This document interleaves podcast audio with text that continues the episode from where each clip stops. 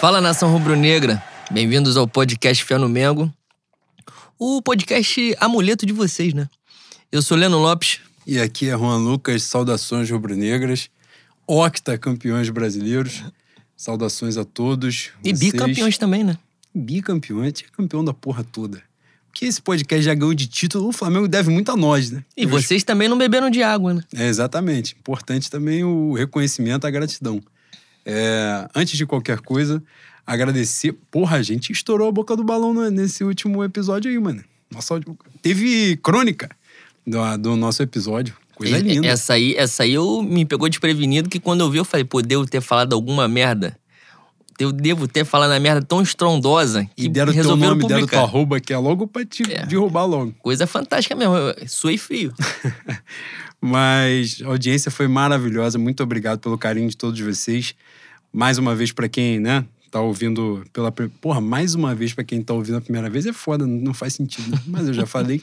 É, nossos perfis nas mídias sociais, no Twitter, arroba Mengo, underline fé, no Instagram, arroba pod, underline fé no Mengo. Estamos aí disponíveis nas mais variadas plataformas, de os tocadores de podcast, SoundCloud, Spotify, Castbox, Google Podcasts e muitos outros. E, dito isto, Boi, porra, conseguimos, né? a fórceps, mas conseguimos o título. Por incrível que parível, né, Bui? A gente fez um esforço do caralho pra não, ser, não ser campeão, mas fizeram mais esforço que a gente. Olha só. Exato. E a gente fez ao longo da temporada toda. E na pois é. última é. rodada a gente fez mais ainda. Pra dar chance. pra dar chance. Pra ver como não quiseram. Exato. Aí vem falar de VAR, vem falar do sistema. Ah, meu irmão, vai, chama a Lava Jato aí. É. ah, conseguimos o título num, num, jogo. A gente vai falar sobre a partida do Flamengo, sobre o, o momento de tensão que a gente viveu né, nos, nos, jogos simultâneos, com o jogo lá do, do Beira Rio. Vamos falar também um pouco sobre o campeonato, né, sobre o desempenho do Flamengo, sobre a temporada, o que deu certo, o que deu errado, o que, que a gente leva de, de positivo para a próxima temporada que começa no mesmo ano da outra, que é uma coisa começa maravilhosa. amanhã, né? Exatamente, que não tem intervalo, não tem respiro. E falaremos né, o, o saldo, o que foi positivo, o que foi negativo e as nossas expectativas, né? O que vem por aí. Boi, muitas promessas foram feitas, né? E as promessas têm que ser pagas, né? Eu espero que dê tempo. Exatamente. É importante dizer que a minha tatuagem foi feita, não deu tempo de pegar a classificação da Libertadores da Copa do Brasil e a gente acabou sendo eliminado. Mas o brasileiro está garantido. Então, quem fez a porra da promessa, por favor, para pagar. Quem prometeu tatuagem, quem prometeu pintar cabelo, cortar cabelo, ficar careca, fazer o que for, subir de joelho em algum lugar, vai de máscara, mas faz rápido, faz logo que é para dar tempo, que a temporada já começou, amanhã já tem jogo rolando. No nosso Sub-13, provavelmente. é, vamos nós, vamos sobre o jogo. Boi, jogo decisivo, a gente dependia só da gente contra o São Paulo, que foi o, a pedra no sapato da temporada. Maravilhosamente conseguimos quatro jogos e quatro derrotas contra o São Paulo, coisa fantástica. E a gente, na expectativa do Flamengo, dependia só de si, fazer o jogo e garantir pelo menos um a zerinho o título brasileiro. Pior e o Flamengo fez aquilo, o Pior né? que o roteiro foi tipo Chaves, né? Inacreditavelmente igual, a mesma coisa, a mesma piada. E no final os caras continuam rindo, né? Eles sabem. Bicho, o São Paulo nos últimos três jogos pegou o Botafogo, o falecido, né? Ali de General Severiano. O Clube de Regatas do Flamengo e Botafogo de Ribeirão Preto. Só teve uma vitória. que foi contra essa merda desse, dessa instituição desgraçada. Bicho, é inacreditável que a gente passou contra o São Paulo esse ano. Como falei, foi sempre o mesmo roteiro. O Flamengo domina, domina, domina, não consegue chutar, não consegue fazer o gol. Os caras sobem uma vez e guardam. Ah, aí é foda, né? É complicado demais. Teve esforço do Everton Ribeiro na falta? Teve esforço do meu duas vezes montando a barreira e teve. Mas, pô, pra próxima temporada aí é bom a gente melhorar isso aí, pelo menos, né? Ah, se for pra trocar derrota, um, uma freguesia longínqua pro São Paulo por títulos, eu troco. Ah, eu, Eu- posso perder pra eles até 2030, né? Ah, isso aí é. Se eu ganhar todos os campeonatos até lá. Mas vai acontecer? Não vai. Então vocês tenham a decência, por favor, de ganhar nessa temporada. aí. Até porque o São Paulo não é isso tudo, né? Se fosse uma máquina, se a gente fosse freguês do, do- Nem do Real Madrid pode ser mais, né? Real Madrid hoje tava, não ganhou da Real Sociedade, né? Então é um pouco complicado. Ah, O Zidane, se tivesse nascido em Senador Camará como técnico, ele, eu ia estar catarrando na cara dele em moça bonita, né? Ele é um idiota. Ah, e aí a gente. Mas assim, o que mais me pegou, cara, nessa, nessa reta final, o Flamengo já, já tinha tido dificuldade não é, nos jogos, mas tinha conseguido fazer o resultado merecido de Corinthians, Internacional, tinha feito bons jogos. Até o jogo do Bragantino, que o Flamengo empata, o Flamengo tem um desempenho muito bacana. E chega no último jogo que ele dependia mesmo, todos foram várias finais, né, ao longo do campeonato, porque tinha que o Flamengo jogou sempre com a obrigação de cortar a vantagem do Inter e num confronto direto de passar.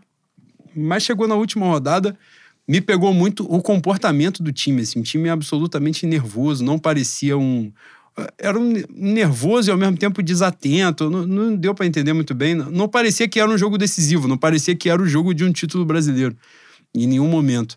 É, o São Paulo é horrível, é um time fraco, eu tem os nomes lá, mas coletivamente é um time fraco, um time que definhou ao longo da temporada. Né? O São Paulo chega duas vezes no gol, faz dois gols, uma falta imbecil do Everton Ribeiro, que o meu Neneca maravilhoso conseguiu tomar o gol no canto dele, a bola foi no canto dele, ele tentou adivinhar a porra da barreira. Gênio, que ele também, se tiver uma cobrança de falta, é melhor botar alguém da linha no gol, que ele tomou um do Diego Souza do meio campo e agora tomou de novo. E aí, no segundo gol, ele tem a falha, que é uma falha que, na verdade, isso, o Flamengo não tomou gols é, por isso ao longo da temporada. Mas depois que ele cometeu aquele erro contra o São Paulo na Copa do Brasil, ele faz isso todo jogo. Se você observar, recua pra ele, ele, ele já domina desesperado pra desfazer da porra da bola. Ah, Mas é um desespero bom, né, Bui? Se ficar muito calmo, ele vai fazer Sim. merda mais cedo. Como fez merda no último jogo? Exato. Só que ele, nesse desespero total, em alguns momentos, dá pra pelo menos dominar a bola, né? Não chutar igual um alucinado. E ele fez isso, o Daniel Alves aproveitou, rolou e o Flamengo conseguiu tomar gol do Pablo, né? De novo. Só o Flamengo deve ter tomado gol do Pablo nessa temporada e tomou mais de um, inclusive. Uma atuação muito fraca coletivamente, mas no final das contas, por causa do meu Corinthians grande sempre altaneiro, conseguimos o título brasileiro. Não por causa do Corinthians, né? Por cada temporada, temporada a gente fez um ponto a mais. Então Me é dê a mão, me abraça. Minha Vem. Gaviões, boi. Porra, sempre fui. Sempre fui em São Paulo. E... Mas o jogo foi muito fraco. O Flamengo, para um jogo que ele dependia só de si, com o São Paulo enfraquecido, no São Paulo já com auxiliar, nem o técnico, né? O que vai ser o técnico da temporada, pelo menos até junho, né? Quando o Crespo cair. É, nem ele estava lá. E, e a gente teve uma, uma atuação muito frágil, né? E, e esse, a gente vai falar, projetar a próxima temporada e falar um pouco sobre o Senna também. E isso me pegou um pouco, assim, essa dificuldade que o Ceni tem de ganhar o São Paulo. Não é só uma questão. Eu não gosto muito de basear essas paradas em superstição, estatística. A gente não ganha em tal lugar porque a gente não consegue chegar. A energia é muito pesada. Energia não, pô. É só você ler a porra do cenário, estudar o adversário e jogar o jogo. Essa dificuldade de entender um adversário que, em tese, o Ceni enfrentou umas 14 vezes esse ano, porque ele treinou. Ele pegou o São Paulo pela Fortaleza, né, na Copa do Brasil. Acho que são dois empates, se eu não estiver enganado, né? O jogo vai pros pênaltis pega pelo Flamengo, ele pegou duas vezes na Copa do Brasil e uma no Campeonato Brasileiro, que foi essa. Eu acho que pelo Fortaleza ele chega a jogar um jogo. É, ele, ele faz um turno completo pelo Fortaleza. Ele E faz tinha um enfrentado pelo Cruzeiro também, né? jogo no, na outra temporada. Então, assim, essa dificuldade que o Ceni tem de ler o cenário e, e, enfim, né? é, outra coisa, Boi, que eu queria falar, porra, aproveitar, agora a gente foi campeão, a gente pode criticar a porra toda, né? Foda-se, agora já passou. E o meu discurso de coach, Boi, no vestiário, te pega? Ah, ali é o. é o imponderável, né, boi? É só pra tirar, tirar o. soltar a musculatura da rapaziada, tirar a tensão. E ninguém leva a sério, né? Ele leva a sério. Ele, mas só tem graça porque ele leva a sério. Se ele notasse que aquilo ali é imensa palhaçada, não teria tanta graça, a rapaziada não, não ficaria tão feliz. Se você perceber no vídeo do pós-jogo no Morumbi, pós, não, no vídeo pós-jogo não, no vídeo do, do, do jogo mesmo, bastidores. dos bastidores. O Gabigol. chama um Gabigol pra rodinha com o preparador físico, o Gabigol chega assim: Você é um vencedor, você é um vencedor. Aquilo ali ele deve falar 200 vezes pros, pros caras durante a semana, né? E é óbvio que é uma pilha do Gabigol com ele.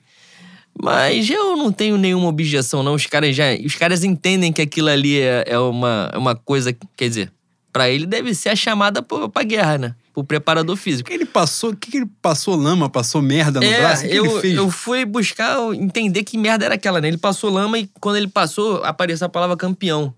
Acho que foi isso. Caralho, isso, isso faz na Sapucaí uma comissão de frente, ele arrebenta a boca do balão. Não, se for na Portela, eu dou na cara dele na dispersão já.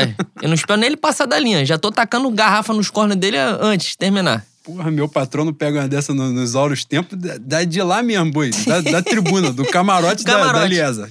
Bicho, mas eu acho que todo mundo ali enxerga como um momento de tirar atenção, de, de relaxar. Não ligo muito, não. Quem chama mesmo na chincha é o nosso querido mito, né? Campeão brasileiro, gênio, Rogério Ceni. No vestiário, papo de vestiário, a gente já viu que ele é diferenciado, né? Vocês querem ganhar um ano ou vocês querem a era? Essa aí chamou no coração. Deu certo, né? Deu certo. No, no pós-jogo, o vídeo de bastidores, inclusive, é muito bom. Né? Ficou, ficou um vídeo longo, mas a gente já não tem nem contato com o time nessa temporada, né? Então, quanto mais melhor, né? Quanto mais conteúdo, pelo menos sentir uma mínima proximidade. Inclusive, aproveitar o gancho e parabenizar meu maravilhoso Vitor Cachoeira, que é o ouvinte assíduo deste programa, que está sempre lá no, no- filmando ele, um dos responsáveis pelas Porra, imagens. né? demais. Espero que. E é um amuleto, né? Um vencedor também, né? Cara, fede a títulos, né? Ele fede a taça. e é importante salientar que é coisa nossa, né? Zona Oeste. Sim, maravilhoso, obviamente. E mas o vídeo ficou muito bacana, vocês que puderem ver. E no pós-jogo isso é falado, né? De novo, o lance da era, dos títulos.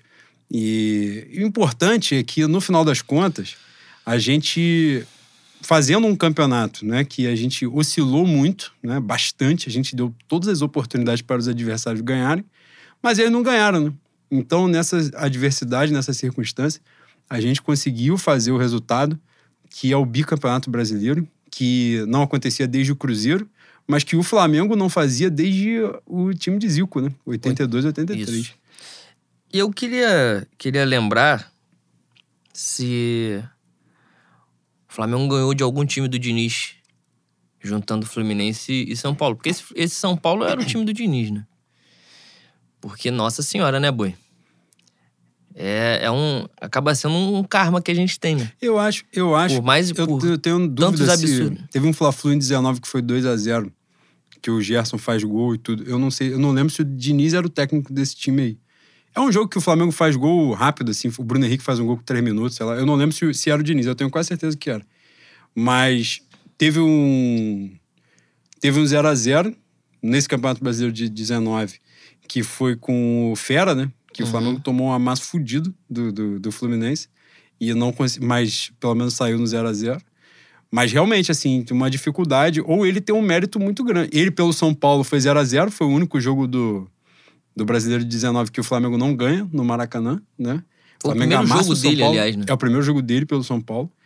E é, é, a gente estava falando do lance do Rogério de ler o adversário, e ele aparentemente tem uma facilidade, te- identifica alguma coisa no, no estilo de jogo do Flamengo, na, na metodologia ali que, que tá em campo. E ele consegue ler isso e ele faz bons jogos contra o Flamengo. Ah, Além do, além do mérito que o São Paulo tem, tem tido ultimamente contra o Flamengo, os caras dão uma sorte do caralho, né? Que o Flamengo perde gol dentro do gol, perde dois pênaltis no mesmo jogo. Sim, sim. Essa Tem. temporada foi. E é inacreditável que você, um cara criado dentro do terreiro, que já raspou cabeça 200 vezes, que você precisou raspar 200 vezes, é, é inacreditável você não, não cogitar a hipótese da, né, do manto do mistério do lado de lá, o manto do mistério das três cores. Mas fizeram pouco trabalho, né? Porque é um trabalho só pra ganhar o Flamengo e o campeonato continua vindo Ah, mas Flamengo, né? é o clube do- dos maiores brusque mandeiros da Baixada Fluminense, né? Pô, rezaram Então- pro santo errado, boi. Então, pra eles, pra eles terem que pesar energia em cima da gente, tem que ser um negócio grandioso, né, boi? Isso só dá dinheiro, na verdade, pra fazer um trabalho. Eles resolveram focar na, na gente. Puta que pariu. E nessa pegada, boi, dito sobre o jogo, né? Que foi um jogo fraco, essa é a verdade, mas que nos deu o título dentro do Morumbi. Um jogo fraco que a gente vinha fazendo desde, desde o Bragantino, né? Você Sim. falou. Essa, essa era outra pontuação que eu queria falar. Tava falando um montão de merda aqui, tentando lembrar, não lembrava. É comum também, né? É o, o padrão. O, o jogo contra o Corinthians, contra o Inter, o jogo contra o São Paulo, o Flamengo não fez, não jogou como se, se estivesse numa final, né? O único jogo que a gente realmente demonstrou que estava disputando o campeonato foi contra o Bragantino. A gente falou isso aqui da última vez. E contra o São Paulo só se repetiu e dessa vez a gente perdeu. E falando sobre o contexto, né, Boi? A emoção da porra. Inter e Corinthians no Beira Rio, com gol anulado no primeiro tempo, no segundo, pênalti voltando. E, e os caras querem mudar a regra do futebol também, né? Querem chorar pra cima de alguém, querem mudar a porra da regra do futebol, não, não adianta. Cara, a, a galera do Rio Grande do Sul vive num, numa batida um pouco diferente, né, Boi? Porque tu vai pra lá, tu pede Brahma, é, bah, não tem, né? Tem Polar. Pede Guaraná Antártica, bah, Guaraná Antártica não tem, tem Fruc. Porra, então vocês se separem logo dessa merda. Vocês estão vivendo uma paradinha só de vocês aqui? Se a realidade é só de vocês, essa Nárnia, se separa, porra. Uruguai do Norte. É, tu te com o Wolf Mike, tu meteu uma pronúncia agora de, de. Como é que eu vou dizer? De. Porra, agora eu ia falar um nome de um ator aqui, eu ia falar Lima É Duarte. que né? o- Lima minha Duarte, última gente. encarnação foi Luiz Carlos Prestes. É você, mesmo, é, você não tá ciente. Agora você tá sabendo. Mas. Porra, boi. Os caras, os caras tiveram um pênalti contra o Bragantino, que a bola, se eu não me engano, bate na barriga antes de bater no braço. Os caras tiveram aquele pênalti gostoso contra o Grêmio. Os caras tiveram um VAR descalibrado quando VAR. Aliás, rebaixaram injustamente esse clube gigantesco chamado Clube de Regata Vasco da Gama. Eu espero que pelo menos tenham uma compensação financeira, porque merecem. Gigante, gigante. E vamos deixar órfão, né? Por Isso um. vai ser o maior quinto lugar da história da Série B. Cara, vão, 2021. vão deixar a gente órfão por tempo indeterminado sem o Vasco. Eu espero que pelo menos tenha um, né, um caramin- caraminguá aí pro, pro nosso querido gigante da colina. Mas falta vergonha na cara, né? Falar de VAR, falar de sistema, falar de eixo. Porra, pelo amor de Deus. É. Boi, é o que a gente cansa de falar na mesa do bar, né? Pior coisa é. É esperança, né? Esperança é uma desgraça na vida da gente. Eles se iludiram com aquele time de merda, com o Galhardo fazendo palhaçada. Galhardo, isso aqui não tem nada a ver com Bangu. Se tiver desempregado precisando trabalhar, pode aparecer em Moça Bonita. Não, que porque a vai gente estar. Em algum momento em algum estar. momento essa realidade vai bater na sua porta. Esquece esse negócio de, ah, Brasileirão Série A. Ou, passou. Pode vir que a gente te acolhe, a gente vai te levar no churrasquinho do Ney, vamos pagar um coração completo com salpicão pra você. Esquece essa porra de Brasileirão. Aqui é a sua casa. A gente Comeu te açaí na Praça de Guilherme. É isso. Mas, porra, um time onde Thiago Galhardo era o artilheiro e o, o comandante era o professor Abel Braga, eles, né? Já não era nem pra estar ali, Pô, né? pelo amor de Deus. Então, lamos beiço.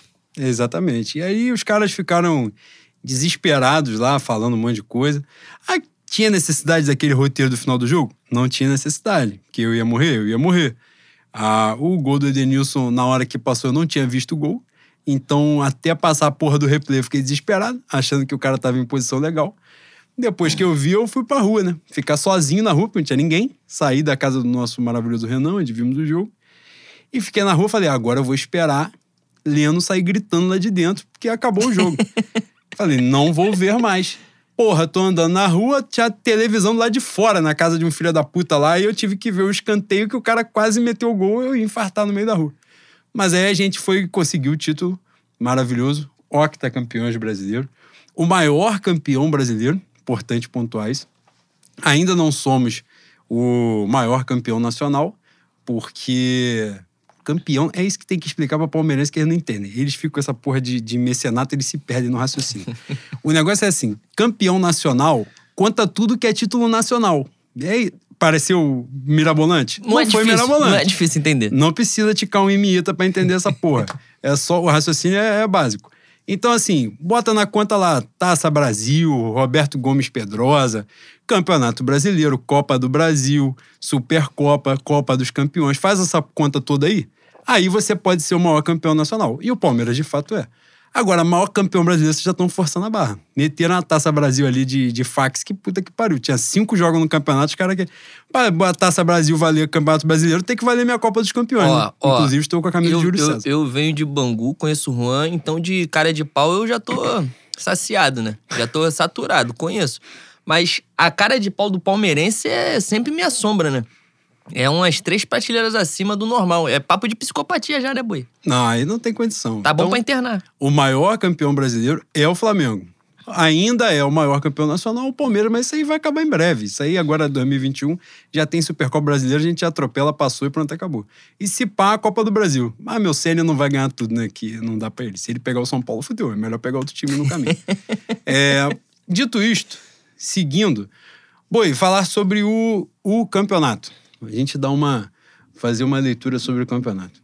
A gente ia temporada ali planejada, teve a paralisação da pandemia, obviamente ninguém estava esperando, pararam muitos meses, atrapalhou tudo.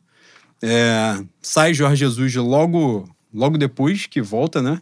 Volta o campeonato estadual, o Flamengo faz acho que dois ou três jogos de, de fase de grupo ali de Taça Rio. Já agora nem sei mais o que é Taça Rio, que é Taça Guanabara, os caras mudam o nome toda hora dessa porra. Enfim, acabou, Flamengo campeão estadual.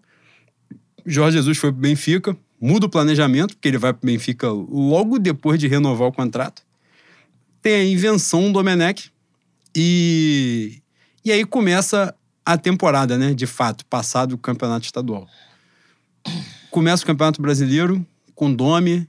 Qual é o teu balanço? Primeiro da passagem do Domi, para depois a gente passar pro Sênio. A gente já falou várias vezes, o balanço que eu faço da passagem do Domi é. Antes de mais nada, ele é um cara muito apegado às próprias ideias, né?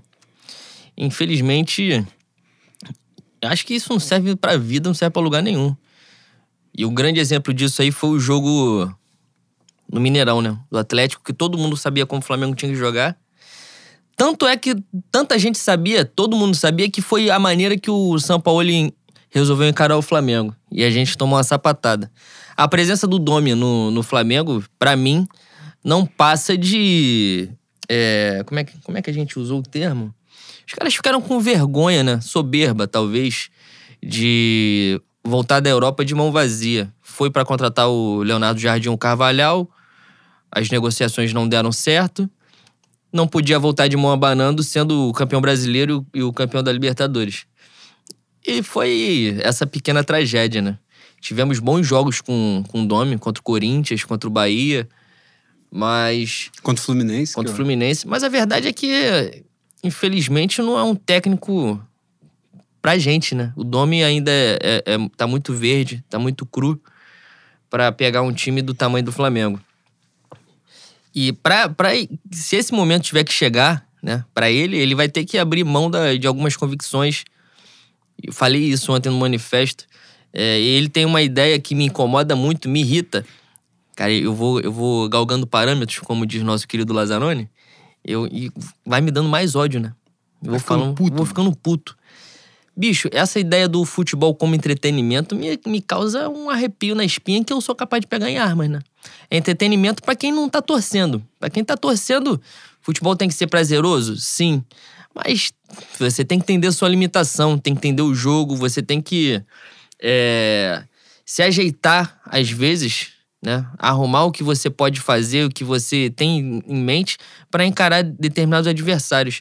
E o Domi, aparentemente, ele é incapaz de abrir mão das próprias convicções. E assim você não, não vai a lugar nenhum, né? Seja no futebol, seja no planeta Terra. E esse é o grande problema dele pra mim. Não, devia, não deveria ter vindo. Embora seja um cara aparentemente gente boa, né? Boa praça. É, eu acho que é isso, né? O grande pecado dele foi a questão. A gente falou muito isso no, no programa com o Theo, né? Que ele pecou muito no, no aspecto da estratégia, né?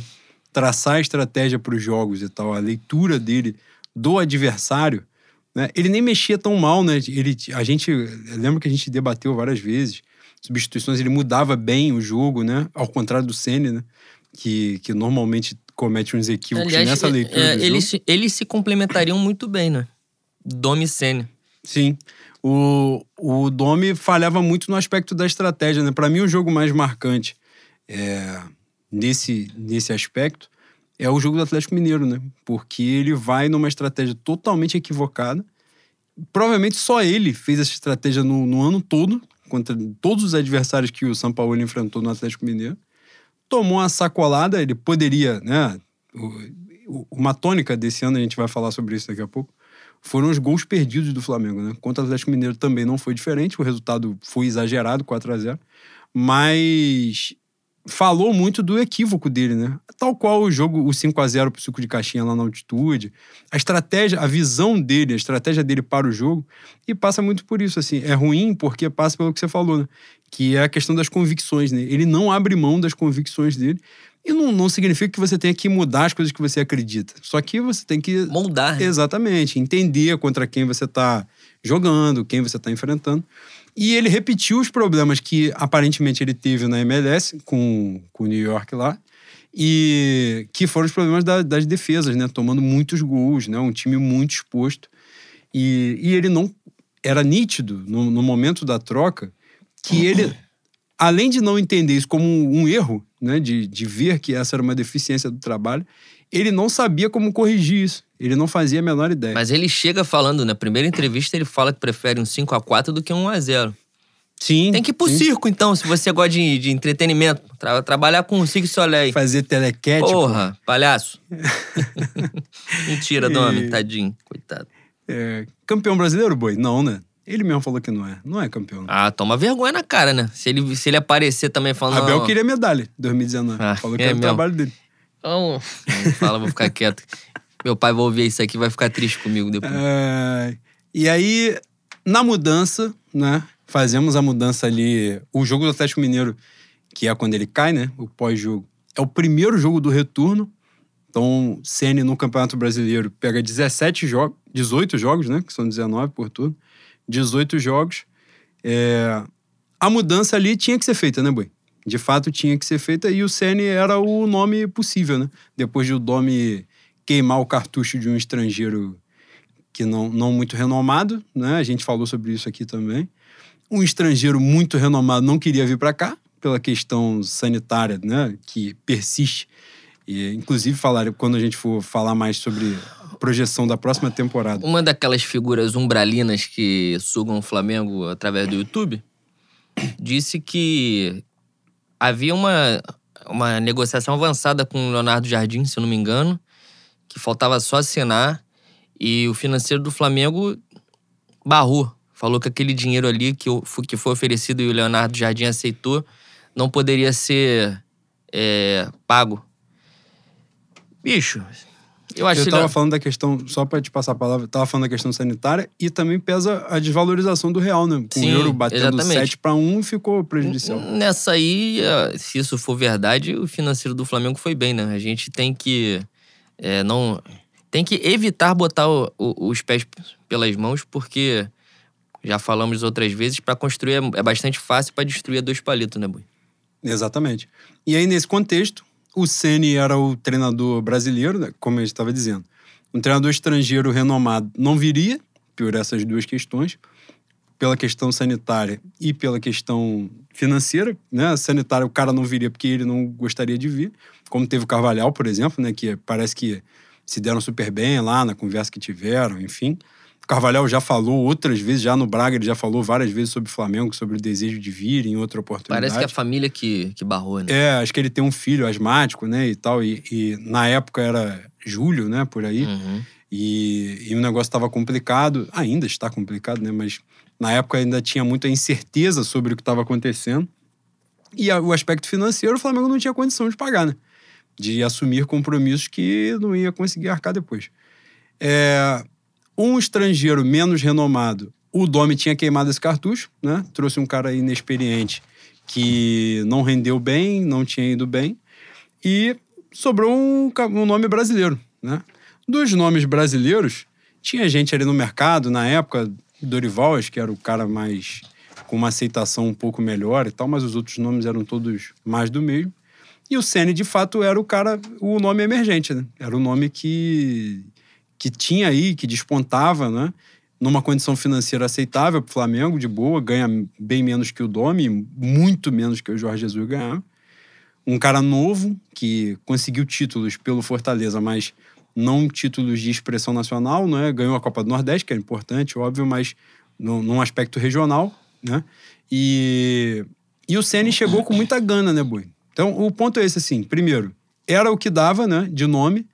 E segundo, o cara chegou muito animado, né? Foi uma decisão correta nesse momento. Acho que sim. É, como eu falei, eu acho importante a gente não meter o, os pés pelas mãos. E o Rogério, eu, a, a torcida do Flamengo não gosta do Rogério Senna, né? Essa é a verdade. Ele realmente tem uma dificuldade gigantesca, gritante de influenciar no jogo quando a gente precisa de uma mudança. Espero que ele melhore, porque aparentemente ele não vai sair. Mas também acho que ele tem méritos na construção desse Flamengo campeão, dessa pequena arrancada. É, o encontro do, do William Arão como zagueiro, a Diego de titular no meio-campo, reforçando um pouco o sistema defensivo. Teve alguma participação dele também na mudança de jogo do Felipe Luiz. Que, que estou... jogou como terceiro zagueiro é, vários momentos. Melhorou bastante o Felipe Luiz, que vinha uma água do caralho também. Então, ele tem um entendimento legal antes do jogo começar, né? O time, o time ficou mais equilibrado, ficou, né? Ficou, ficou. Então, acho que ele tem mérito, acho que ele pode evoluir, mas ele precisa urgentemente encontrar uma maneira de ler melhor o jogo, né? Ou entender melhor esse Flamengo, porque algumas mudanças não fazem o um mínimo sentido, eu acho que para ninguém, né? Aí, boi, eu queria aproveitar e te perguntar. Eu acho que essa a gente nunca falou em bar, não. Vou te perguntar agora a primeira vez. Você acredita que o fato de eles agora, né, tem o primeiro título de expressão de fato da carreira, numa carreira curta. Ele falou agora, são quatro anos de carreira, né? A maior parte deles pelo, pelo Fortaleza, ficou um tempinho no São Paulo, sai, vai pro Fortaleza, assume na Série B tal, é campeão, consegue fazer uns resultados, tem aquela passagem curta no Cruzeiro, volta pro Fortaleza, faz um bom trabalho, Flamengo. Primeiro título de expressão da carreira dele, uma carreira curta, mas ele já consegue ser campeão brasileiro. Tira um peso das costas, você acha também para ele ao mesmo tempo que tira o peso das costas, a forma como o Flamengo ganhou, de não ganhar disparado, não ganhar atropelando, também deixa aquele, aquela pulguinha atrás da orelha dele assim, ó. Dá pra ter umas paradinhas para corrigir, para fazer melhor. Ah, pode tirar o, o, peso das costas dele, né? Mas a torcida não vai aliviar pra ele, não, mano. Se amanhã já tiver um empatezinho. Amanhã ele tá à beira do campo? Não, moro sim. Enfim, quando a temporada do, do profissional voltar e ele não corresponder. Aliás, se eu não me engano, 11 de abril é a Supercopa, né? Sim. Perdeu a Supercopa pro Palmeiras, que provavelmente vai ser o adversário do Flamengo, já, já esqueceu o brasileiro, foda-se o, o Octa e o nego vai amassar ele. É um time mais forte, ele ganhou do Palmeiras, ele mesmo ganhou do Palmeiras com muita tranquilidade. O Palmeiras estava titular naquele jogo. Foi onde? Foi em Brasília? Brasília.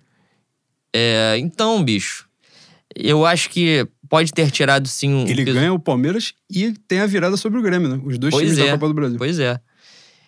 É, ele tem, a verdade é que a, a, torcida do Flamengo tem que ser conquistada ainda e o brasileiro não foi o suficiente. E não acho que passe por, por uma megalomania da torcida que a gente tanto critica, né?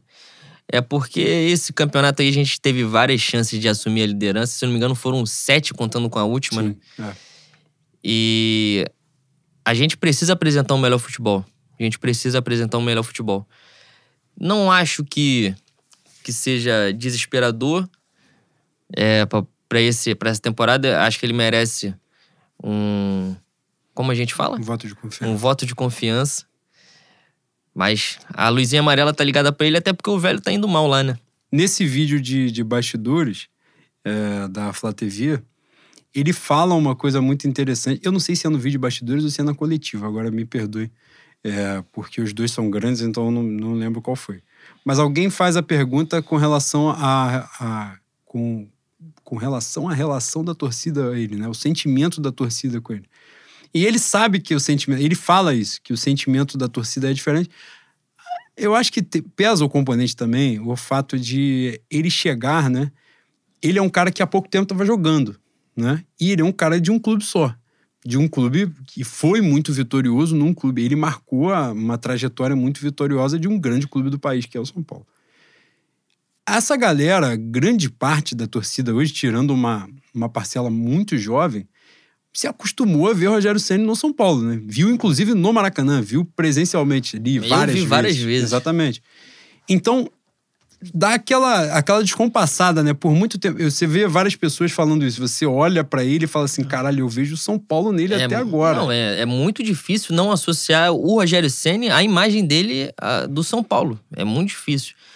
E é o que você falou, é, ele é a imagem de um São Paulo muito vitorioso, né? De 2005 a 2008. É, é, um- é um São Paulo, pra mim, é, é- é um dos top 3 do, de clubes do, do Brasil. Porque marcou muito minha, minha infância e adolescência. Mas, bicho, o tempo passa, né, boi? A gente, ele já foi campeão pelo Flamengo, ele já deu, deu algumas entrevistas aí que bateu um pouco é, errado no coração do- dos tricolores. Mas a vida anda.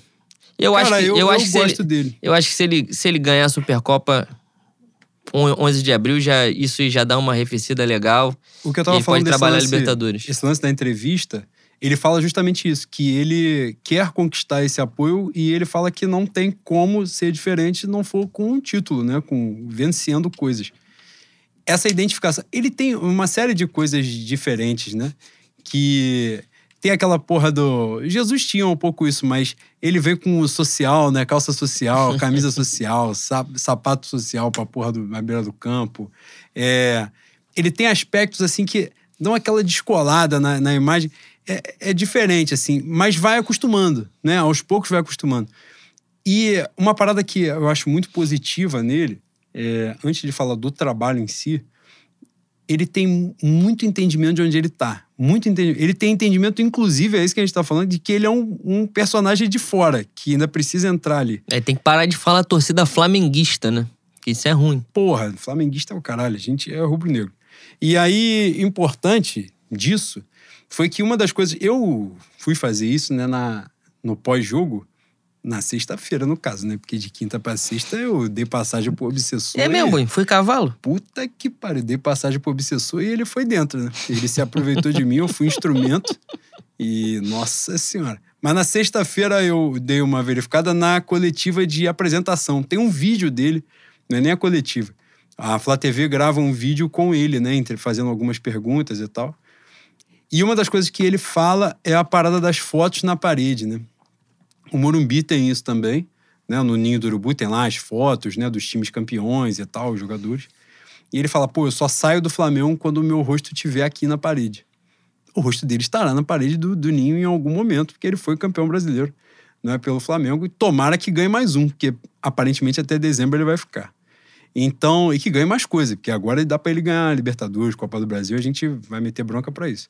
Mas o entendimento dele, de onde ele está, é muito maneiro. Eu acho isso muito bacana, sabe?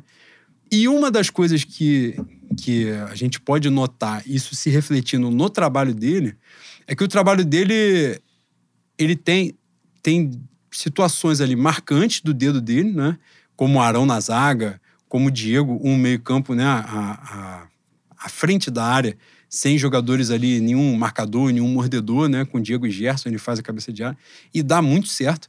Curiosamente, quando ele vem, ele bota o Arão na zaga quando o Rodrigo Caio se machuca, que é a hora que todo mundo se desespera, né? É, ele bota o Arão na zaga, que era o cabeça de área, Diego Gerson no meio, e o Flamengo fica menos exposto. Então, isso tem muito mérito dele. Felipe Luiz tomava a bola nas costas todos os jogos. Eu fui falar do lance da seleção do campeonato, algumas pessoas falando do Felipe Luiz. Fez um bom campeonato, óbvio, eu falei do Arana, mas porque o Felipe Luiz, em vários momentos, ele comprometeu mesmo. Na, ele não aguentava tomar a bola nas costas toda hora. E, e era muito fruto da- do trabalho do Domi, né? Que foi muito ruim. O Domi deixou nada pro, pro Ceni. Quando o Ceni chega, ele tem que pegar uma defesa totalmente exposta, um Flamengo que tomava sufoco o jogo inteiro, né? Toda hora adversário perdendo gol e fazendo gol. Um time, por causa disso, né? Um time que em 2019 tinha vencido praticamente tudo, atropelando todo mundo. É, em 2020, muito inseguro, psicológico na merda, em frangalho.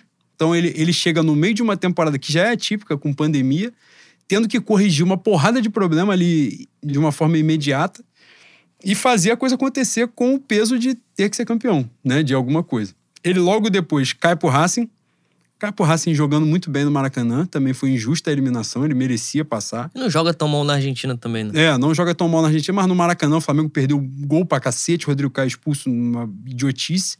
É, na Copa do Brasil, o jogo de ida no Maracanã, o Flamengo jogou muito bem contra o São Paulo. Merecia ganhar, no final das contas, ainda perdeu. Aí o jogo em São Paulo foi mais ou menos, mas também não foi atropelo por 3 a 0 que o São Paulo botou. Ele tem duas eliminações precoces, e aí vem uma pressão gigantesca, né? Porque ele só tinha o brasileiro é, e outros times disputando, né? Palmeiras disputando mata-mata, Grêmio. É, só Flamengo e Atlético Mineiro estavam ali, né? Disputando apenas o Campeonato Brasileiro. E ele numa pressão imensa, o Flamengo acho que estava em terceiro, quarto lugar e tal. E com semanas de treino, o Flamengo foi melhorando, né? Foi melhorando, foi melhorando. É evidente que o Flamengo, que tem um dedo do trabalho dele nisso, um dedo significativo, o trabalho dele, esse título tem a marca dele, é, tem mérito dele, de verdade. Ele corrigiu uma série de coisas, trazendo dados aqui. O Flamengo foi o melhor ataque, termina o Campeonato Brasileiro como o melhor ataque. Não era o melhor ataque quando ele assumiu. O Flamengo tinha a pior defesa do campeonato com Goiás e Coritiba, se eu não estiver enganado, os dois que caíram, né? E ele termina o campeonato com a nona pior defesa, ou seja, ele dá uma recuperada significativa no sistema defensivo do Flamengo. É, outro ponto importante. E aí, aí acho que são os pontos marcantes no sentido do campeonato do Flamengo. Na verdade, o ponto marcante, né? Que são as chances perdidas, né? Tanto com o Domi quanto com o Sene curiosamente, o Flamengo teve mais chances perdidas esse ano, mais chances criadas esse ano do que em 2019. Isso dá a tônica do campeonato que poderia ter sido do Flamengo esse ano e acabou não sendo, né? Muitos gols perdidos, né, Boi? Foi a tônica do campeonato. Né? Porra, só de gol dentro do gol foram dois, né? Um contra o Atlético Goianiense e outro contra o Fluminense. É... Bicho, como a gente falou aqui da última vez, antes do, antes do jogo contra o São Paulo, quando a bola foi, quando a bola foi jogada de verdade, ninguém jogou mais que o Flamengo. O São Paulo, o São Paulo do Diniz teve bons momentos, o Inter do Abel teve bons momentos, mas é, a diferença é muito gritante, né, Boi? A disparidade técnica é muito grande. Então, quando esses caras encaixaram, meu irmão, e provavelmente vai ser assim na próxima temporada também. Se não houver um grande absurdo, se o Flamengo não fizer uma grande estripulia, a gente tem muita. A gente tem condição de ganhar 2021, apesar de ser um calendário mais achatado e com grande interferência da, das eliminatórias e da nossa querida CBF. E outras seleções também, né? Que tem a Rasca é, do Uruguai, o Isla do Chile. Mas na CNTP tem tudo pra gente ganhar mais um brasileiro, alcançar o tri. Que o, o último quem conquistou por incrível que pareça, foi Rogério Senna, né? Entende disso, né? Entende de tricampeonato. Mas. Ah, e aproveitando é, essa pauta, falar a pergunta do nosso querido ouvinte, que eu não guardei o nome, mas vou consultar agora aqui. E esse Você espaço. é um irresponsável. Esse espaço também. que eu abri aqui, o Renan vai cortar com certeza, né? 42 minutos. calma aí, calma aí, cara. Porra, vocês são bobo, aberto. Rafael Oliveira perguntou se os Coringas, né, do Arão até o Bruno Henrique, são inegociáveis. Eu falei aqui na, no último episódio que o dinheiro do Campeonato Brasileiro talvez é, fizesse com que a gente não vendesse nenhum desses caras que nos fizeram sonhar, né? Em 2019. Eu espero que nenhum deles seja vendido. Apesar de Apesar de que o, o Everton Ribeiro, mano, eu acho que ele tá, né? Tá querendo sair, né, Boi? Embora seja um cara que não tenha reposição, talvez seja uma, uma das saídas ali que hoje, hoje, nesse momento, acho o Everton Ribeiro gênio, acho o Everton Ribeiro um dos jogadores, como falei, sem reposição, mas hoje, da maneira que ele tem jogado é, nos últimos meses, talvez não faça tanta diferença pra gente assim, né? Então, se tiver que sair alguém, nesse momento, importante frisar, nesse momento que o Everton Ribeiro daqui a três meses, ele pode acabar o campeonato, o nego voltar com esse áudio aqui e botar tudo né, no meu botão. Nesse não, você momento... não vai ter problema com isso. Vai ser campeão, vai estar tá bem ah. Ah, bom, eu larguei minha dignidade, minha honra em 2005, né? Que é basicamente então... perder pro São Paulo quatro vezes e ganhar o campeonato pois brasileiro. Pois é, então foda-se. Mas hoje, se tivesse que sair alguém, em virtude do que foi apresentado, apresentado nos últimos meses, para mim seria o Everton Ribeiro. Mas eu não quero que saia ninguém, né? Eu acho que esses caras têm, têm um cadinho para dar aí. Como diz o Boi, que é bilíngue, é, tá vindo The Last Dance, né, Boi? É, eu, eu acredito nisso, né? De, eu, eu acho assim, que tem que rolar um entendimento. Eu, eu sempre bato nessa tecla no Twitter, já falei isso aqui algumas vezes. Acho que a gente tem que ter o um entendimento de que o Brasil é pé de obra mesmo, formador de pé de obra. Então a gente não. Quando, por isso que eu fico meio puto com, com parada assim, não, o Flamengo no mercado tem que mostrar que é o Bayern de Munique. Porra, a gente não é o Bayern de Munique, velho. A gente tá no aí, Brasil, não tá na Alemanha. Isso aí trouxe Michael por 200 foi nessa milhões, né? porra que foi 15 milhões de dinheiro em Léo Pereira e Michael. Então, Pedro gente... Rocha ganhando quase uma milha grande. É, esse é, esse é o ensinamento que fica, né? A gente tava falando das coisas que deram certo que deram errado. A coisa que deu errada foi essa. O Flamengo não é Bayern de Munique de porra nenhuma aqui, é América do Sul, aqui é Brasil. O Flamengo pode ser, já é, o Flamengo é um clube gigante, mas ele pode ser gigantesco agora. É uma coisa que o Jorge Jesus falava, né? Que é o lance de aliar, alinhar no caso, né? O tamanho do clube, o clube, a representatividade, porque eu falo, e falo, não falo por clubismo, não. O Flamengo é o maior clube do Brasil porque o Flamengo representa mais gente no Brasil. Ele é o clube mais nacional. Então, por isso que ele é o maior, não é porque ganhou mais ou ganhou menos, isso aí não quer dizer nada. Porque aí vê um Messina no, no CSA, ganha porra toda, o CSA é o maior clube do Brasil, não vai ser. Então, a questão é representar, representar a população. Por isso que o Flamengo é o maior. Mas o Flamengo não era o mais vitorioso. Nunca foi o clube mais vitorioso, a não ser no Rio de Janeiro, que aí o muro é baixo pra caralho também. É, que é um cambada de ex-time, né? Que não existe mais. E aí, nessa Fogo pegada, da Gama, boi? Ah, daqui a pouco estão se mesclando. Como é que o meu Fluminense pegou uma fase de grupo vai ser o maior lanterna da história da, da Libertadores. vai conquistar um total de zero pontos em seis jogos. É, e aí, nessa pegada, é importante a gente ter esse, esse, esse entendimento de que a gente precisa fazer um trabalho constante. Isso que a gente está dizendo, o Flamengo não fez um campeonato como em 2019, atropelando todo mundo e tal, mas ganhou. E é isso que importa, a gente tem que ganhar. E a gente tem que ganhar com constância, pô. A gente tem todas as condições de ganhar mais um campeonato brasileiro, é, o de 2021, agora valendo, né? De, dessa, desse ano. E para isso, a gente tem que ter. Não é, não é largar, vender qualquer jogador, qualquer valor, não é isso. Mas ter um, entendimento de, de, de qual parte do mercado nós estamos. E alguns jogadores vão ter que sair, ainda mais numa circunstância dessa de um euro quase 7 para 1, é foda, não, não tem como segurar. Eu acho que os jogadores inegociáveis, e ninguém é negociável, né? Foda. Mas inegociável, no, vocês vão entender. É, para mim, Gerson, Arrascaeta, Gabigol e Pedro, nesse momento. São esses. Bruno Henrique é um cara muito diferenciado, por exemplo. Porra, Bruno Henrique é um cara que faz uma temporada abaixo, nitidamente de desempenho, se olhando para ele jogando, ele faz abaixo. Ele deve ter feito uns 432 gols somado com assistência.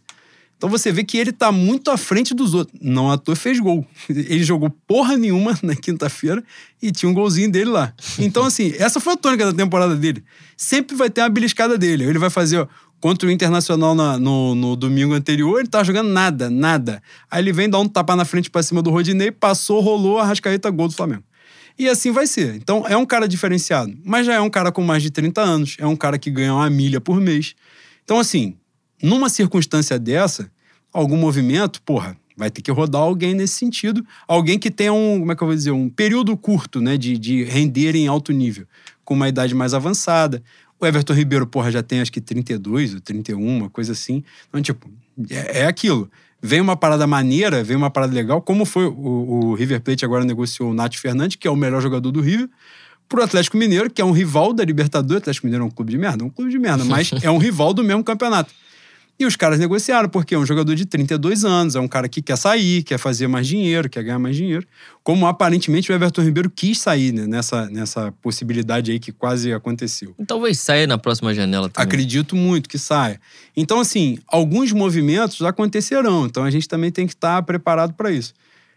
Os caras que valem mais, eu, eu acho que o, o, grande diferencial, os grandes, né, diferenciais ali, como eu falei, esses quatro nomes, mas assim, o Pedro é um cara que vai sair em breve. É, eu acho que o Pedro não é jogador de muitos anos de Flamengo.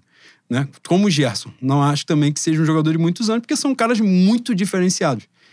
É, e jovens, né? São muito novos. Os dois têm menos de. Os dois poderiam ser Gerson, seleção o Gerson olímpica, vai, né? O Gerson vai bater a seleção brasileira, né? Não tem como não bater. Né? É provável que os dois estejam na Olimpíada, né? Pois por, é. Por causa da idade. Eu acho que o, o diferencial. Esses jogadores são jogadores de, de reposição muito difícil, porque são jogadores muito diferenciados mesmo. O Gabigol, eu acho que é o ponto fora da curva, porque Para mim, o Gabigol foi um investimento de um ídolo. Né? O, o Flamengo não investiu no Gabigol, pelo menos eu vejo assim, posso estar errado, mas não investiu no Gabigol para que ele fosse vendido, para que ele rendesse dinheiro depois. O Gabigol é uma marca, pô, do Flamengo. O Gabigol é o Zico da minha geração, da minha, da sua, de, da geração de muitos que estão ouvindo, das gerações que estão ouvindo, porque é, é antes do Gabigol, por exemplo, o nome mais forte, né, para quem viveu, era, os nomes mais fortes eram Adriano e Pet.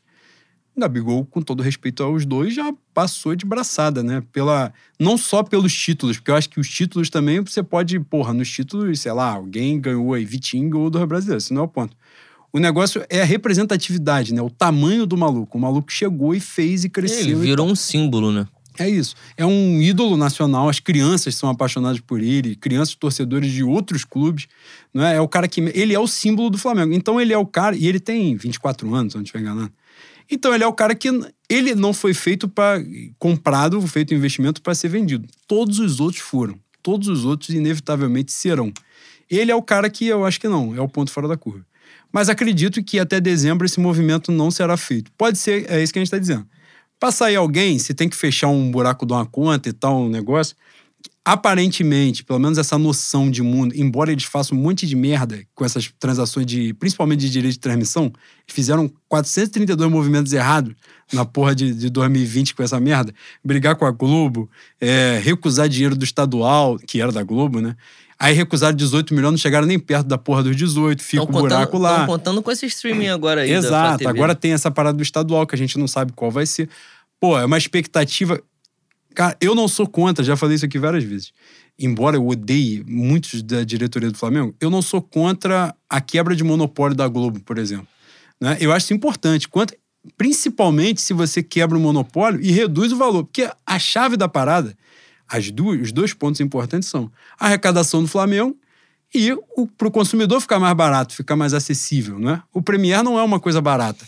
Para quem vai, né, não tem um, um, uma gatonete, um bagulho assim quem assina o Premier não é um bagulho barato. Então, se você tem uma oportunidade de pagar mais barato e esse dinheiro ir direto pro clube, porra, óbvio que todo mundo quer isso. É o cenário maravilhoso.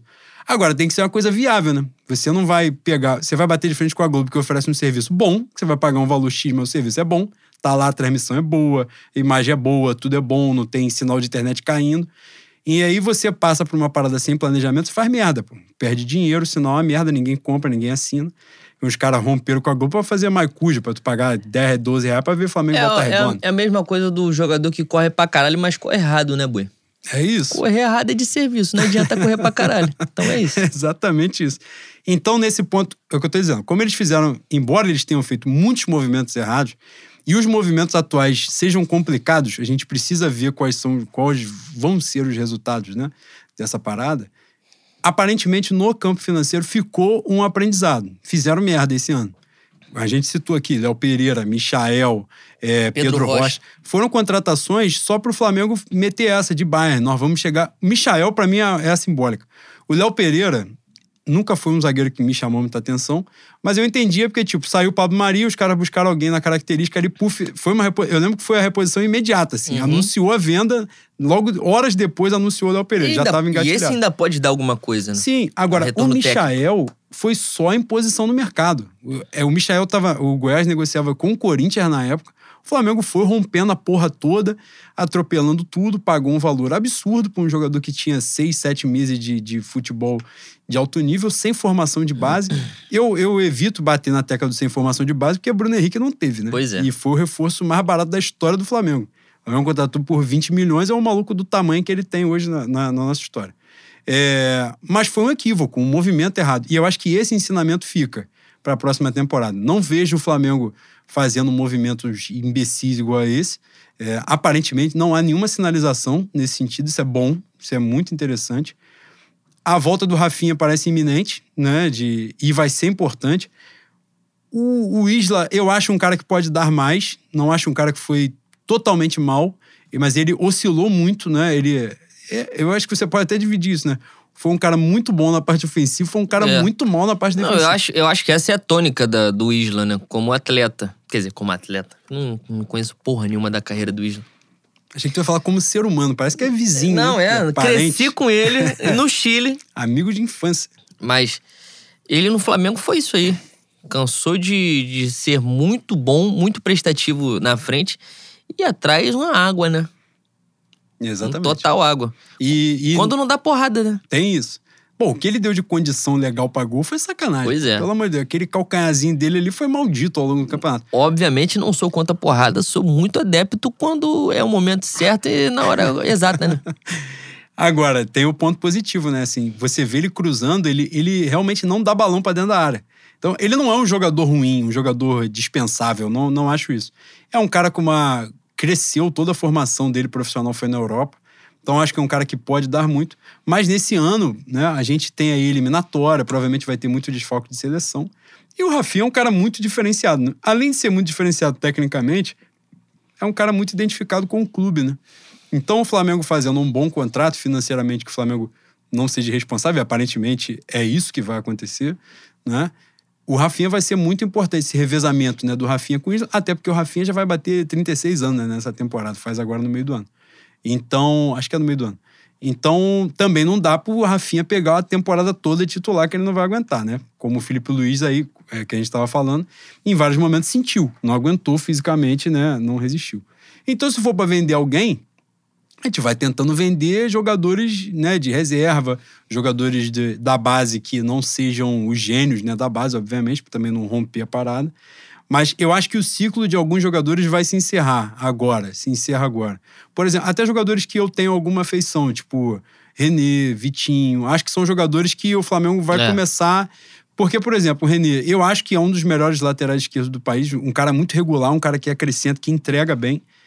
Mas o cara que tá atrás dele na fila é o Ramon, né? Que é um cara com um potencial gigantesco. Ah, né? é, E eu defendi, eu sou Renezete, né? Defendi várias vezes o René aqui, mas eu acho que tanto pra ele quanto pro clube seria muito benéfico. É... Cara, tá com sede hoje, boi? Porra, Hoje- matamos meio copo, tu vai botar mais? Pô, bota pra mim também, que eu sou solidário, mano. o, o René seria tanto bom, seria bom tanto pra ele quanto pro clube é, esse rompimento, né? Acho que o René tem condição de ser titular na, na grande maioria dos clubes da Série A. Não, na Série B ele vai virar presidente, pô, porque ele é gênio. Pô, Mas- meteram a sugestão de René no Vasco. Pô, no Vasco ele vai tomar a No vaga Vasco do ele é- maluco que foi eleito ele agora. é 10, pô. Ele é 10 presidente com E o, o treinador é Marcelo Cabo já nem assume. com uns anos de convivência com esse gênio da medicina que se chama Tanuri, talvez ele pode, possa pegar uma ponta ali de residente também no Vasco. Mas, porra, não tem condição, né, bicho? O Ramon é um cara que. O Ramon tem condição de disputar vaga na seleção brasileira se tudo correr bem, se ele não despirocar. Ele tem condição de disputar uma vaga na seleção brasileira daqui a uns anos. E tá pedindo passagem, ele vai passar, né?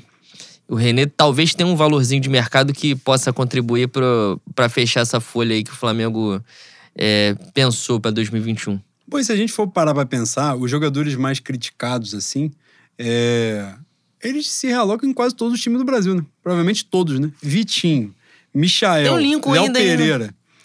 É... Não, pô, Lincoln foi pro Japão, velho. O Lincoln foi vendido? Pô, aí você, aí você tá drogado. pelo amor de Caralho, ele foi embora mesmo? Porra, que isso. Olha só, Lincoln que fez o gol do título, né? Porque a gente ganhou por um ponto e foi o gol dele contra o Bragantino. Caralho, foi, foi mano. responsável pelo Agora fiquei triste, pô. E Vitinho, Renê, é, Michael, Léo Pereira, esses jogadores se realocam tranquilamente na imensa maioria dos, dos clubes brasileiros. Ainda pode pegar o meu Oriente Médio. Minha China tá falindo, né, boi? Infelizmente, minha China não, não vai entregar o que a gente gostaria. A China tá falindo? Então Porra, acabou tem o mundo. time pô. fechando, viado. Ah, não, mas minha aí- China foi, foi força Ah, tá, mas uma coisa é uma coisa, outra coisa é Mas outra o coisa. meu Oriente Médio com, com carro de ouro, com praia particular, o caralho ainda tá, ainda tá na bonança, né? E aí pode ticar um Michael, uma parada dessa aí, o, o euro de 7 para 1, a gente ser feliz. Mas acho que o Flamengo, o elenco como um todo, tem muito valor de mercado. E aí, boi, pra gente já entrar na reta final do Caralho, programa. o Lincoln foi embora mesmo? Porra, não é possível. Pegar na reta final. Pô, o saldo positivo da temporada. O que você acha que ficou de bom, né? Que nessa Ué, circunstância caralho, toda. foi- a gente foi campeão, caralho. O que, que ficou de Não, bom? Porra, seu bosta. Tô falando de, de, de elenco.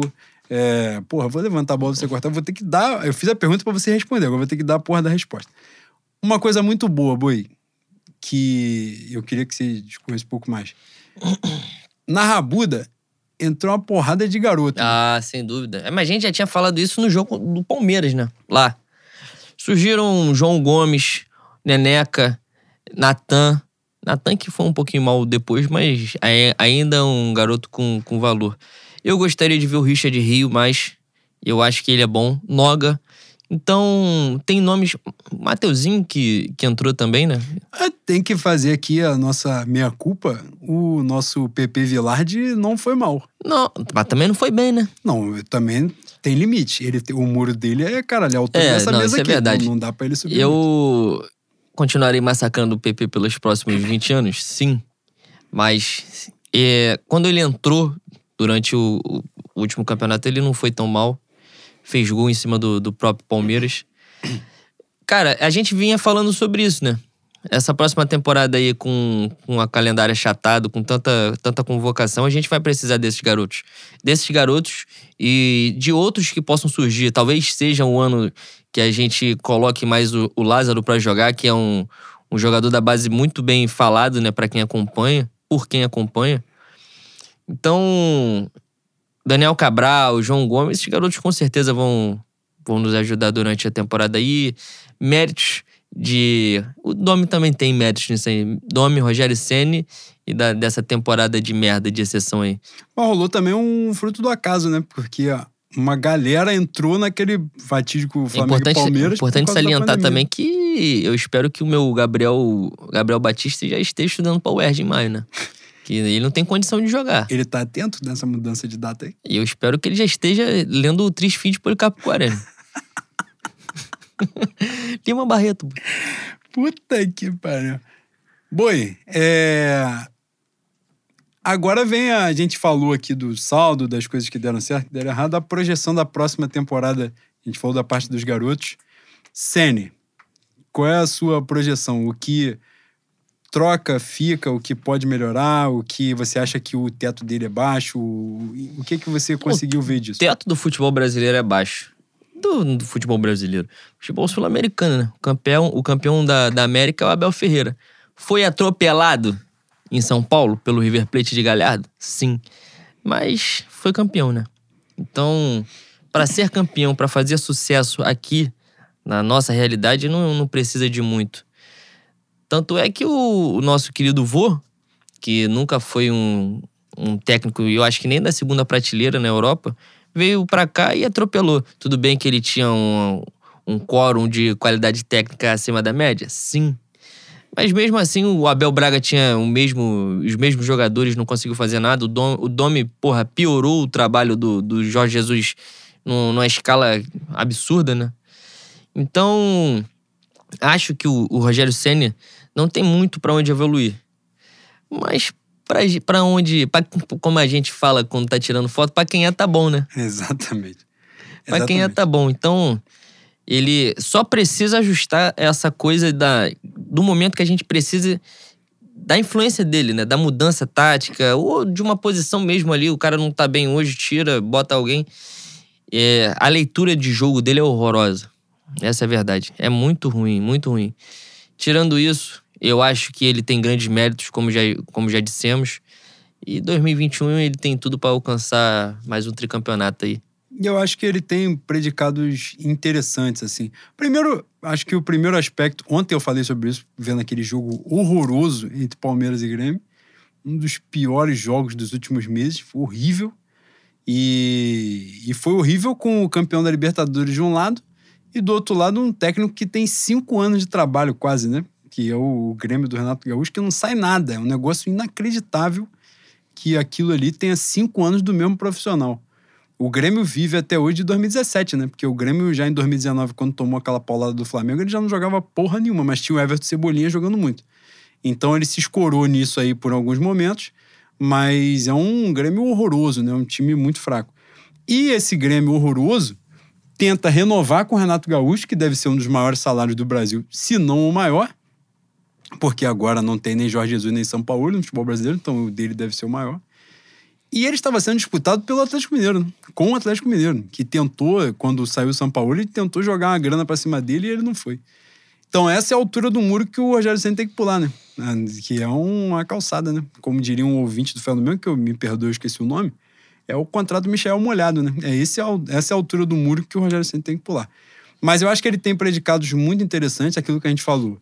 Da... Primeiro, ele tem méritos clássicos ali, não, são, não é um boleirão, ele não é um boleiro, isso aí é importante bater, né? Que não é. É, ele fez alterações na estrutura do time que deram certo e tem a cara dele, o, o Flamengo campeão brasileiro tem a cara dele. É, ele entende muito onde ele está, isso é muito importante. Eu tava falando o lance do jogo de ontem, eu perdi no raciocínio e voltei lá na frente. Mas a parada é a seguinte: eu falei disso pela questão da continuidade. Eu acho que é importante a gente ter continuidade. Mas ontem eu bati na tecla que eu acho que as pessoas subvertem um pouco a, a pervertem um pouco a lógica. A lógica, a galera, muitos, né? Você vê muito isso na imprensa esportiva, eu acho que é garantia de fonte, né? De amizade. Hum. Que a galera diz que necessariamente, parece que necessariamente, se você mantiver um trabalho de longo prazo, você dará títulos, você conseguirá títulos. Isso não quer dizer porra nenhuma. Se você manter a Abel Braga 10 anos no Flamengo, vai ganhar um estadual Não, e, 10 mesmo, anos. e mesmo assim, tem, tem, tem, tem limite, né, boi? Aí falei, repetir tem umas 200 vezes como se eu fosse eu. o técnico do Liverpool, do Liverpool, Klopp, Klopp. tá aí na temporada desgraçada no, no Liverpool, sem conseguir reproduzir nada. O elenco dele foi melhorado e agora tá quase pedindo, pelo amor de Deus, pra assumir o- a, a vaga do Joaquim Low, né? Na, na seleção. alemã. Então, isso não, não é um receita de bolo, né, boi? Esse que é o ponto. Pra mim, a parada assim, a continuidade, ela vem com o bom trabalho, né? Se Pois você é. tá vendo uma evolução, por exemplo, a gente via o trabalho do Domi, né? Que a gente falou.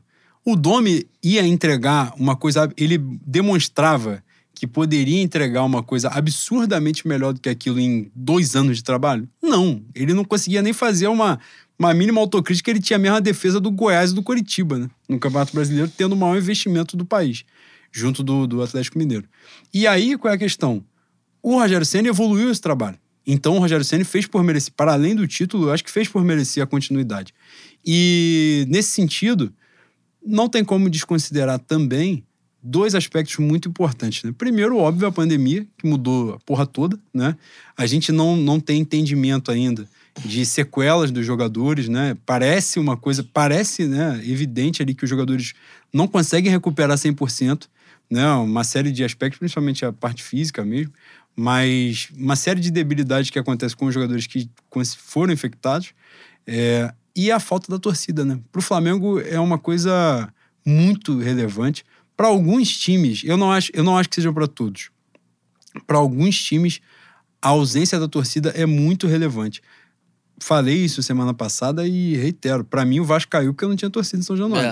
É, o, Vasco, o Vasco é um time que era uma merda também, igual os outros que estavam ali na disputa, mas, Ah, mas era é- daqueles que se salvaria. É, mas é, é, é um momento que a torcida abraça, faz uma pressão firme e a- o, fator, o fator externo da torcida berrando ali faz uma diferença gigantesca, e, né? E como diz meu Guilherme Jorge, a magnética fez muita falta, né? Muita Fez, falta. Fez. Fez muita falta no estilo de jogo que o Flamengo tem, de amassar adversário, de recuperar a bola no campo de ataque e tal. Isso faz muita diferença, muda muito. E o Flamengo resistiu, conseguiu um título brasileiro mesmo sem a torcida. Não sei se no segundo semestre essa realidade será diferente, mas também era uma temporada típica. Então, a primeira temporada sem torcida, né, passou. Então, os jogadores acho que se adaptaram melhor e agora vão para a segunda. E é isso, Boi. Octacampeões brasileiros, bicampeões consecutivos. E a gente pode ser tricampeão brasileiro, coisa que o Flamengo nunca foi, né? Pois então, as pessoas, nós podemos estar diante da. Já estamos, né? Diante da história sendo escrita, mas algumas, algumas barreiras estão sendo rompidas e a gente está vendo a coisa acontecer, né? E se for, eu espero que o clube de regata do Flamengo tenha a decência de mandar pelo, ao menos uma placa pra gente, né? Se puder tirar a assinatura do BAP na, na placa, eu agradeço. Mas tenha a decência, por favor, a gratidão de é, reconhecer quem muito fez pelo, pela descida do manto do mistério, né? Boi, a gente bois. é muito amuleto, muito. Não, é, é palhaçadinha, né? É brincadeira. É anedota o que a gente dá sorte pra esse clube, mano. É brincadeira. É, que coisa maravilhosa. E para finalizar, não poderia ser diferente. É, não, primeiro, né, dizer que ao longo dessa temporada nós tivemos aí o nascimento de Marina, Luca, da nossa Dudinha, né? E para eles, para todas essas crianças, essas coisas lindas, estão aí oferecido a nossa temporada, está oferecida a nossa temporada. E, obviamente, está oferecido também o nosso título brasileiro, né? Coisa fantástica. Ah, e importante aqui, eu sempre faço esculacho para Rodrigo Ride, que fica famoso pelas histórias que eu conto aqui. é, mas dessa vez, quem chegou perto de abraçar a Lúcia foi o Pedro Gaspar. Ele, você não, você não viu que você estava tava incorporado também, estava chorando. Cara, eu vou contar essa cena aqui rápido, que eu já, pô, a gente já passou uma hora.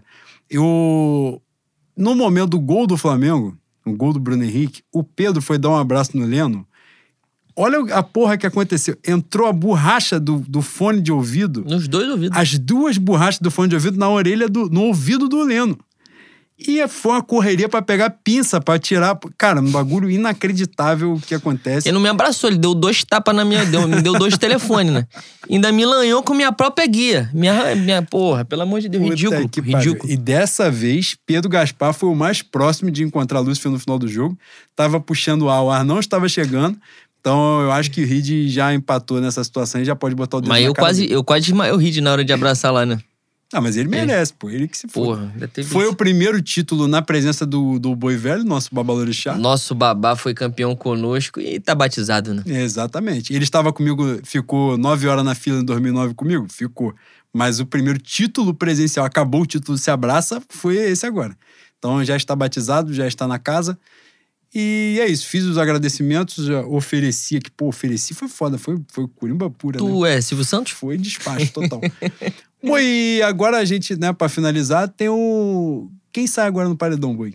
Projota. Quem é que tá no paredão? Projota, Arthur e Lumena. Vai sair a fenotipicamente favorecida, porém psicologicamente desfavorecida Lumena, né? Ela tá bom pra praticar uma terapia aqui com a nossa querida Liene, no fora da, da nave mãe. Ela já, já fez o que tinha que fazer, né? Caralho, o meu suposto lateral direito, Igor Julião, falou uma merda ontem, coisa fantástica. Eu não vou entrar nessa pauta aqui, porque já entrei no meu Twitter, mas ele, eu- ele foi ontem, como analista político, ele foi o lateral que ele Foi é. o né? Guga Chakra, boi. Bom, ele foi o lateral que ele é, que ele foi banco pro maluco que era volante do Sub-20. Aí, ó. Que é a parabéns. qualidade técnica dele. Eu falo que só tem, tem coisa que só o espiritismo e a reencarnação explica. Aí, ó. Tá beliscando seis dígitos, é foda, né? É isso. Fé no Mengo, rapaziada. Fé no Mengo, rapaziada. Qual foi o bagulho? 42, né?